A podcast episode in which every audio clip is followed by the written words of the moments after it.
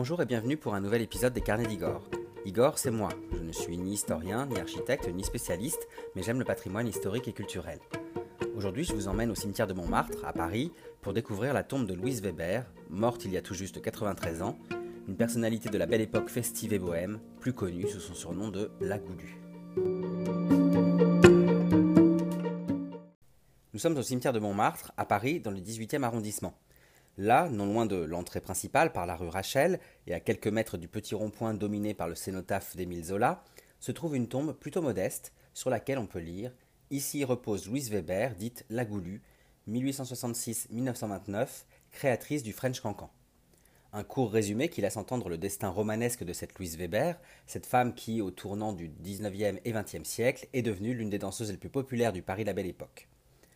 Propose maintenant de parcourir l'histoire de ce personnage haut en couleur et reconnu internationalement, ce personnage qui, sur scène, se faisait tout simplement appeler la Goulue. Alors commençons par le commencement. Louise Weber naît le 12 juillet 1866 à Clichy, près de Paris, dans une famille modeste. Très vite, la petite Louise va développer des talents de danseuse et, curieuse et avide de nouveautés, à 16 ans, elle va découvrir le bal du Moulin de la Galette à Montmartre, où elle va rapidement se faire remarquer. Louise est blanchisseuse le jour et le reste du temps, le soir et la nuit, elle pose comme modèle pour les photographes et les peintres, dont le célèbre Renoir. Le soir et la nuit, son corps en mouvement ne laisse pas indifférent. Louise va alors débuter une carrière de danseuse au cirque Fernando. Alors le cirque Fernando n'existe plus aujourd'hui, mais c'était un cirque sédentaire, à l'image du cirque d'hiver qui lui existe toujours dans le 11e arrondissement de Paris. Ce cirque Fernando se situait entre la place Blanche et la place Pigalle, donc non loin de la butte Montmartre. Louise Weber va y faire ses armes d'artiste, avant de devenir danseuse professionnelle à l'Élysée-Montmartre, donc pas très loin du cirque Fernando, toujours en bas de la butte. Elle va ensuite gagner les lieux de nuit du quartier de Montparnasse et là aussi continuer sa, carrière de, danseuse professionnelle. Et c'est là qu'elle va apprendre à danser le célèbre cancan et que son lever de jambes qui soulève ses jupons et qui, de la pointe des pieds, fait voler les chapeaux des hommes, va faire sa renommée. Son premier mentor, Gaston Goulu Chilapane, mais aussi son habitude à vider les verres des clients quand elle passe et qu'elle danse à leur table, et eh bien, tout ça va contribuer à lui donner son surnom de la Goulue. Dès 1889, à l'ouverture du bal du Moulin Rouge par Charles Zidler et Joseph Holler, place Blanche, la Goulue va être sollicitée pour tenir le haut de l'affiche avec son associé, le danseur et contorsionniste Valentin le Désossé. À eux deux, ils font la renommée du Moulin Rouge, notamment avec leur danse appelée le chahut qui deviendra rapidement le célèbre French Cancan.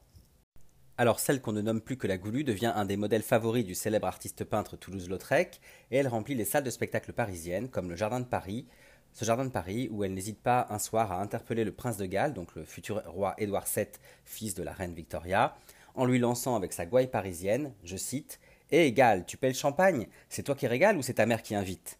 Alors, excusez-moi pour la gouaille parisienne que je ne sais pas forcément faire, mais en tout cas, vous voyez que la goulue est un phénomène mondialement connu, jusqu'en Angleterre, jusqu'auprès du fils de la reine Victoria.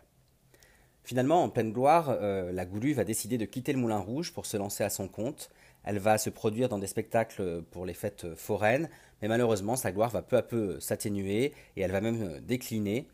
La Goulue va vivre dans une roulotte entourée par des rejetés de la société et surtout par des animaux de cirque et des chiens et des chats qu'elle va recueillir et elle va rester comme ça jusqu'à la fin de sa vie. C'est dans ces conditions qu'elle va mourir, pauvre, à 62 ans, le 29 janvier 1929, à l'hôpital Lariboisière dans le 10e arrondissement de Paris. Elle va alors être enterrée au cimetière de Pantin de manière plutôt anonyme, sans vraiment de témoin, si ce n'est Pierre Lazareff, attaché à la direction artistique du Moulin Rouge, qui vient lui rendre un dernier hommage. En effet, ce n'est qu'en 1992, sous l'impulsion de son arrière-petit-fils Michel Souvet, que le maire de Paris de l'époque, Jacques Chirac, va transférer ses cendres du cimetière de Pantin vers le cimetière de Montmartre. Cette fois, contrairement à son premier enterrement, 2000 personnes vont assister à l'événement pour rendre hommage à la créatrice du French Cancan qui inspira tant euh, Toulouse-Lautrec. Et parmi la foule, de nombreuses personnalités seront présentes, comme euh, Latoya Jackson, la sœur de Michael Jackson, qui se produisait à l'époque au Moulin Rouge.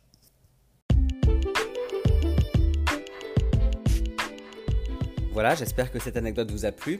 Je vous remercie donc euh, pour votre écoute. N'hésitez pas à visiter le cimetière de Montmartre et notamment à vous arrêter sur la modeste tombe de la Goulue. Par ailleurs, si vous voulez plus de détails sur le cimetière de Montmartre justement, vous pouvez retrouver la visite que j'en ai faite dans l'article et le podcast dédié sur mon blog, lescarnedigore.fr, un blog que je vous invite bien sûr à visiter pour retrouver d'autres anecdotes et d'autres visites de mes lieux historiques et culturels favoris. Enfin, vous pouvez euh, aussi me suivre sur Facebook, Instagram et YouTube pour retrouver toutes mes actualités en photo et en vidéo et je vous dis à très bientôt.